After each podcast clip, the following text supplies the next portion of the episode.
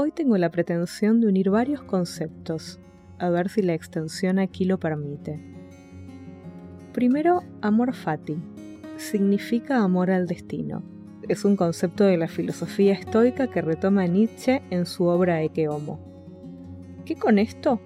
Bueno, amor al destino implica la aceptación, amar el pasado sin querer cambiarlo, aceptar la realidad en el ahora tal como es y aquello que podría ocurrir en el futuro.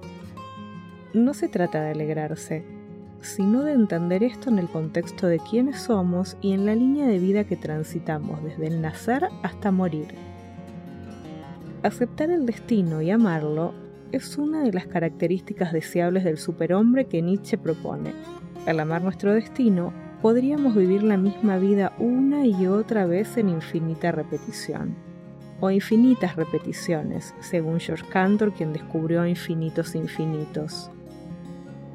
Por último, un plus en latín, memento mori, recuerda que vas a morir. Con todo este combo, hoy te ofrezco que pienses en tus resistencias al acontecer. Cuánto malestar te trae esto frente a lo que no está en tus manos cambiar y también te sugiero que indagues en ese amor fati solo por el hecho de estar vivo y tener al despertarte una nueva oportunidad de cambiar los hechos a tu favor. Recordá que un día vas a morir, pero hoy aún no. Viví tu vida de manera que eligieras repetirla infinitas veces, guiño a Cantor, y ama el destino. Es el único que puedes vivir ahora. Una vida a la vez. Un día a la vez.